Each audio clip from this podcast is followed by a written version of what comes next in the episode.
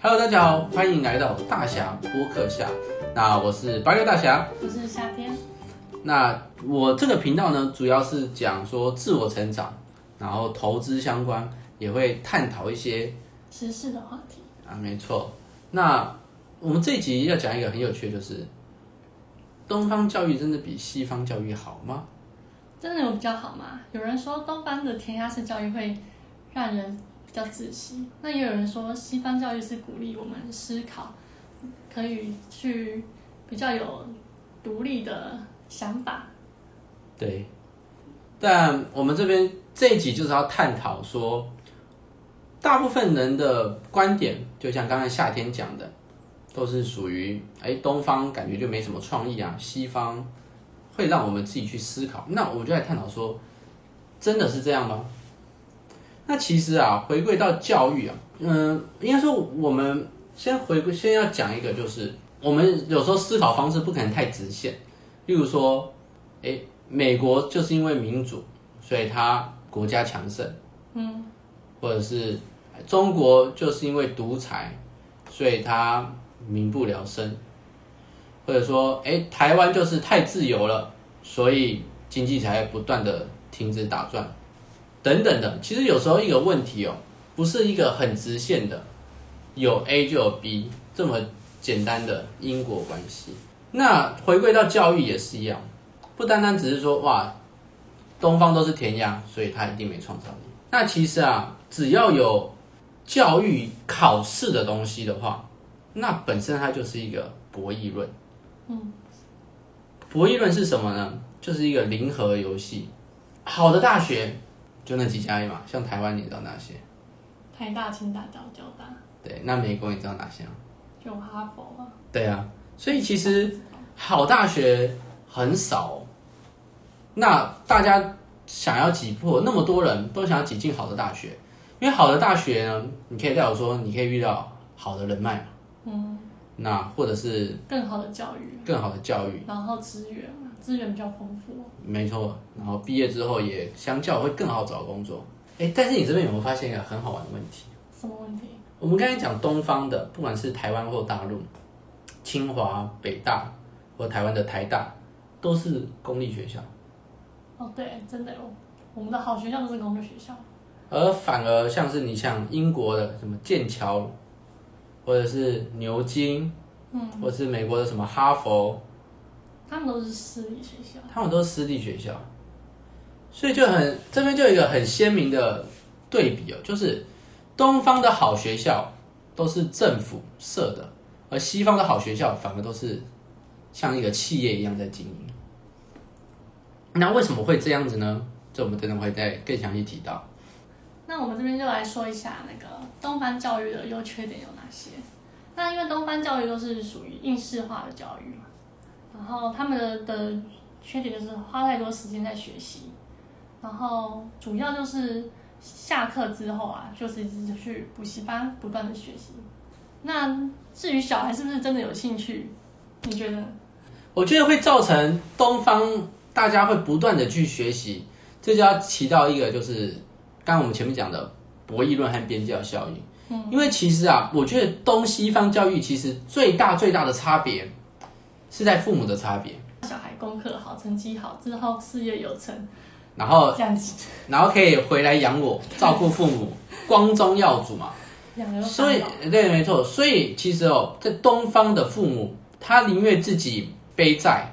例如说长江七号那个周星驰嘛，他为什么那么穷，但是还努力要让学校他小朋友去上好的学校，贵族学校，就是因为他觉得好的教育未来可以改变自己。对，不用像他一样那么累，在工地做工。对，所以其实东方教育哦，跟西方教育的核心关键是父母对于教育的重视程度不同。嗯，你可以，你可以说西方教育的大部分父母，他都视为每个小孩为一个独立的个体。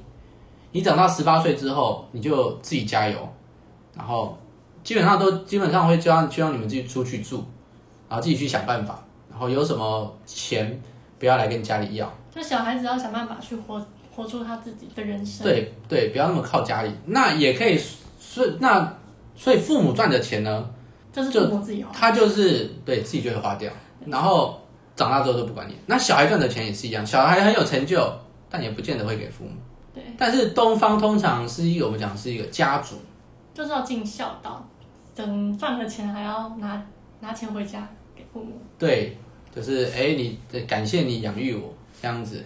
所以其实根本上的原因就是，所以东方的父母很在意教育，教育的重视程度，大概跟西方的有钱人差不多。那我想问你，那像你出社会赚的钱，你有没有拿钱回家给父母吗？多多少少啊。是没有。有有有。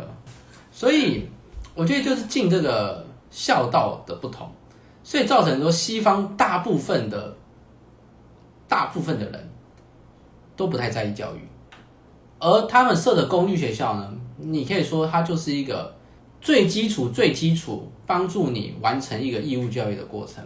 嗯，当然这些公立学校，我们常常会听很多华人移民到欧美，会说：“哇，他的小朋友每天都过得好快乐哦，快快乐的学习，对，快快乐的学习。”但之后这么快乐的学习的工作，可能就不是那么快乐。对，就可能比较多还是做劳力阶层，嗯，但真的你要到一些精英阶层，不管是好的高科技业，或者是好的大学，你才有办法进到那些精英阶层。但是要去有那么好的教育，都必须用很多的金钱去堆叠上。对，就是你在东西方哦，你要进到那些好的大学，你必须是要透过私校，而私校的学费是非常贵的。你甚至读一学期都几百万，几百万。对，那你也只有透过那些私校好的教育资源，你才能多元化，然后去申请上我们一流的，我们常常听到的什么哈佛啊等等的美国一流的大学。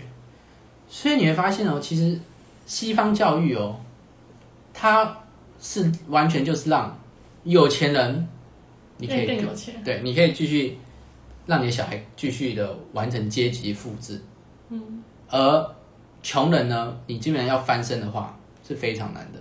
对，像我有一个朋友，他在纽约，基本上他说现在啊，大部分的孩子就算三点放学，也是白，不管是白人或者是华人，都还是课外花很多时间去补习。就算纽约也是这样子，就是他们的公立教育已经无法带给他们。完善的基础教育就变得很松散、很宽松，看似觉得会有很很多想象力，但其实就是它的基础很不扎实。但是这当然是补习，通常都是有钱人呐、嗯，那一般的美国的家庭，就像我们前面讲的，美国的家庭大部分都觉得，嗯，孩子是各过各的。但现在比较好就是，除非是有钱人。嗯，但我没有，现在比较比较好，就是你还有很多线上资源去可以做更多的学习，不一定要到补习班的地方。对对对对对，但但其实总归一句还是要花钱。对啊，才知道花钱。那当然，那我你看，我们想象我们的东方教育，其实很多都是很多，其实我台湾教育做的也不错，虽然我们看似很痛苦，例如说国中、高中，老师呢会给你写一堆。考试啊，甚至留下来，哎，快到基测了，或是快到学测了，还可以留下来给你加强补习，加强写那些考卷，希望你考得更好。我真的不想，我觉得那个时候真的是太痛苦了。对，但虽然是痛苦哦，留下来的意义不知道在哪里，只是为了考考试而已。确实啊，就是因为对于东方来讲，就是。你考上一个好大学，在那时候比较少少这种多元式的、多元式的考进好大学，都还是比较是以分数来讲。对啊，然后考出来就也不会说你知道会你会知道以后想要做什么，你出来一样还是很迷茫。对对，我觉得这也是我们要讲东方教育跟西方教育的一个差别，就是东方教育太晚让人发现他的天赋了，或是不允许你发展自己的天赋。嗯。就假如说我数理很强，但是我文科很弱，那在东方你常会是去补哪一科？补文科。文科。因为文科弱嘛，你哪科弱补哪科，对不对？你强就不用补了。但也没有说你那科弱就去补那科，你那科那科会变比较强。就是应该说东方教育是不允许偏科，等于说每个人都希望他是十全十能的。你每一个都要样样都会啊，你怎么可以有一个是偏科呢？但是只要是人，本来天赋就会在不一样的地方。你说牛顿他会多种语言吗？也不会啊，他就是数数学家、发明家，对不对？有些人的天赋，就像你不能强迫一只鱼去学爬树，他也很难学得会。虽然他学会，他也会满身受伤，然后呢，他会他会怀疑自己，还 怀疑自己是不是不是最快的？对，但是。那西方教育这一点好，就是他可以比较早就发现说，就是鼓励你去发展自己的天赋，就是看他的兴趣在哪里，就往那个方向前进。对，去鼓励他去往这个方向去做学习，不一定说你其他东西就一定要全部都很厉害。对，你就专注在你这个学习，你就你体育厉害，你其他科就维持基本的。你就努力发展你的体育，哎，你就说这个时候就变成篮球员了。哎，你可能像林书豪，他不就是哈佛毕业的？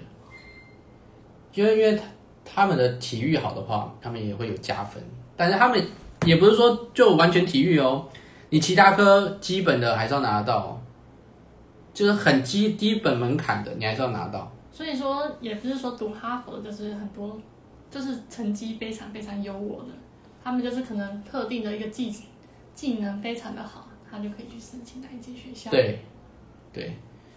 那你数学好的话，你就专注在数学上，你最后就可以去报考一些数学那个跟跟数学相关的学校。对。那你文学好的话，你就去报考跟文学相关、法、政治相关的学校。就他们可以允许偏科的。对。我觉得这是一个，那你其他科你就要。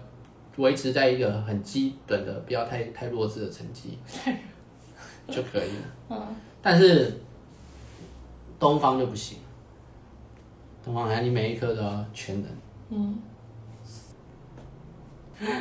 对，我觉得就是这样。所以西方比较允许说你偏科可以发挥自己的天赋，专注在自己的天赋上。那不足的地方呢，就用团队合作的方式来弥补。所以他们也会教一些怎么样管理人才。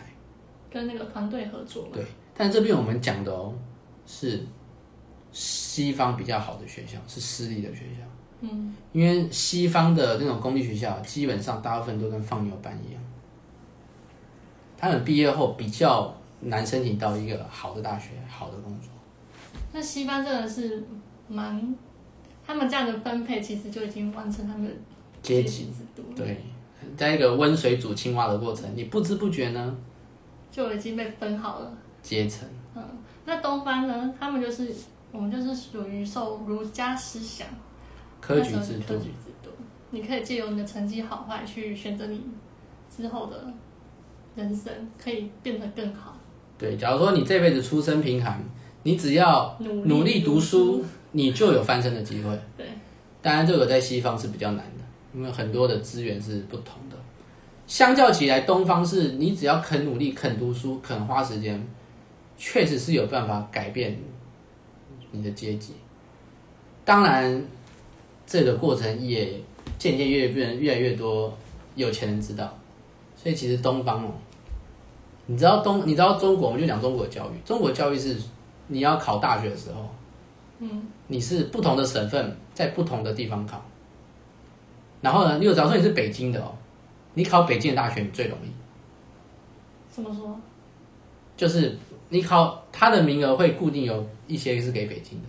你要是北京的人，你在北京有房子，你有北京的户籍户口，嗯，你在北京考大学是比较容易的。外地人要来考是比较难的，而且不同的省份也有不同的考卷。这么硬啊！所以呢，最容易考考卷的，就是在大城市北上广深。他们的考卷都比较简单，所以你知道这个过程其实就是在一个阶级的固固定化。那台湾的话是比较没有这样。哦，这也就是说，为什么大陆的竞争那么那么强烈？对，因为你你不只要打败，假如说你是在一个小乡村的话，你不只要打败当地的人，你还要考的比北京的人更好，更好，你才有办法上到北北大。真的不能，而且试卷都不同哦。所以其实你会发现哦，只要是有资本的世界啊，就会有阶级。那当权者或者是既得利益者，他都不会希，他都不会希望自己的下一代就结束了，都希望他的家族是可以延续的繁荣。所以他们制定的政策就很偏向于阶级固化。西西方也是。那甚甚至现在的很多我们，所以其实现在我们在倡导说，我们真的要学西方来一个宽松教育，让孩子快乐学习的这种环境下，我们要去思考说，是不是学习品质会下降，而反而是父母要花更多的钱在补习班来弥补考试的成绩，这是我们要去思考的。我是觉得东东方教育跟西方教育都各有优缺点。所以他们可以结合他们的优点去做一些教育上的改良，并融合起来嘛。其实现在东方一直在也也有在模仿西方的好，那西方他们也是在模仿东方的一些教育。对，好，那我们这集大侠播客下就到这里哦。对，喜欢我们的节目，下次欢迎继续收听。对，拜拜。拜拜。